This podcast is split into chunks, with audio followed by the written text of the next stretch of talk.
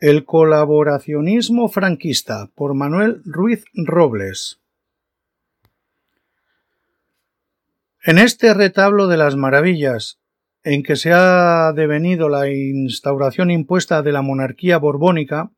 todo fundamento de su pretendida legitimidad no va más allá de un burdo engaño consentido por el miedo. Como es bien sabido, el régimen del 78 es el resultado de una reforma de la dictadura que se dotó de una constitución fraudulenta bajo la estrecha vigilancia del ejército de Franco, educador del rey Juan Carlos y de la colaboración necesaria de los dirigentes de los principales partidos clandestinos opuestos a la dictadura, finalmente cooptados por la monarquía.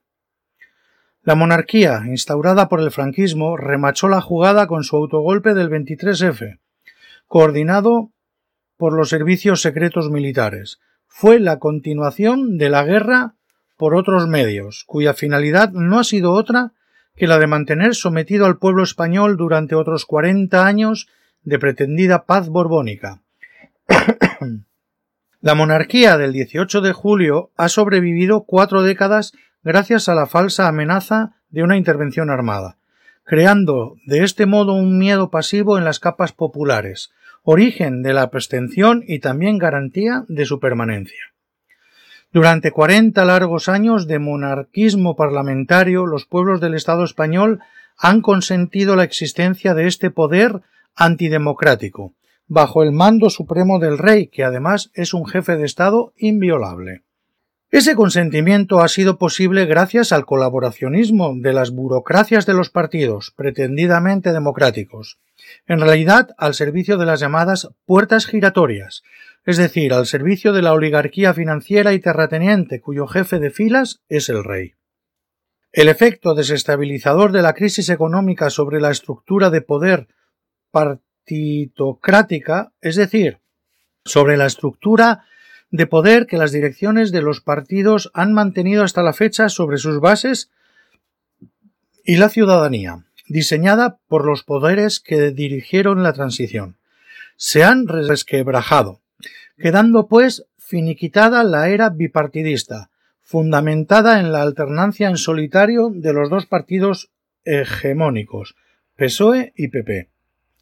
Es pues un esfuerzo baldío intentar averiguar si fue posible o no hacer la transición de otro modo, lo que es evidente es que se fundamentó en la explotación del miedo interiorizado por amplias capas de la población, que habían sido forzadas sin su consentimiento a una guerra de exterminio, y posteriormente sometidas a décadas de una dictadura franquista cuyos crímenes no prescriptibles ni amnistiables siguen impunes.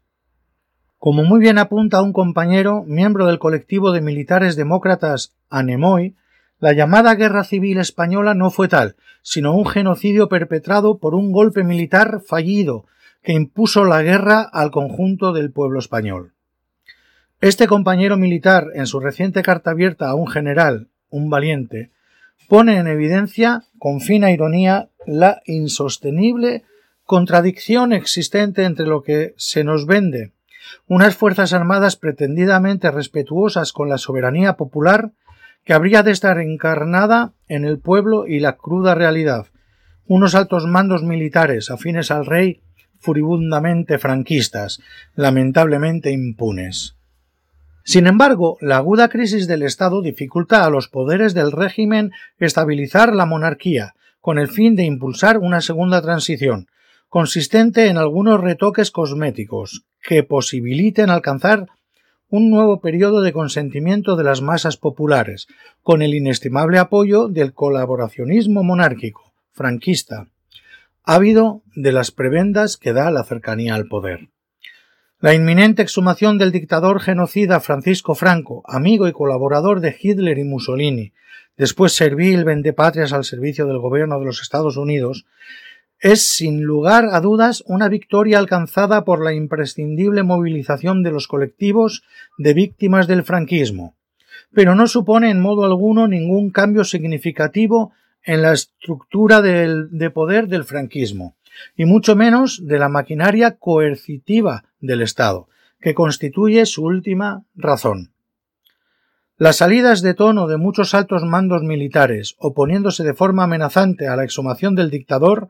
refuerzan la apariencia de una gran operación de Estado, que, según expresó el socialista Pedro Sánchez en su discurso ante la ONU, cierra simbólicamente el círculo democrático. Nada más lejos de la realidad, la impunidad de los crímenes de lesa humanidad del franquismo, que no prescriben ni son amnistiables, y los miles y miles de desaparecidos forzosos que yacen en las cunetas lo prueban. El Reino de España tiene el siniestro récord de ser el segundo país del mundo con más fosas después de Camboya, cuyo genocidio finalizó con la invasión vietnamita. Sin embargo, las leyes de la dictadura franquista siguen vigentes, impidiendo en nuestro país cualquier atisbo de normalización democrática, pues son pilar básico del régimen actual. Por otro lado, la aplicación arbitraria de una legislación crecientemente represiva, orientada en parte contra el pueblo trabajador y en particular contra las ansias de libertad de los pueblos del Estado español, que, como Cataluña, claman por ejercer democrática y pacíficamente su derecho a expresarse libremente, hace muy poco creíble la voluntad democratizadora de los partidos afines a la monarquía instaurada por Franco. Sin embargo, hemos entrado en un nuevo ciclo político cuyo resultado final está por esclarecer y en el que las urnas confirmarán o no todo cuanto acabo de decir. Manuel Ruiz Robles, portavoz del colectivo de militares demócratas ANEMOI, presidente de la Asociación Unidad Cívica por la República.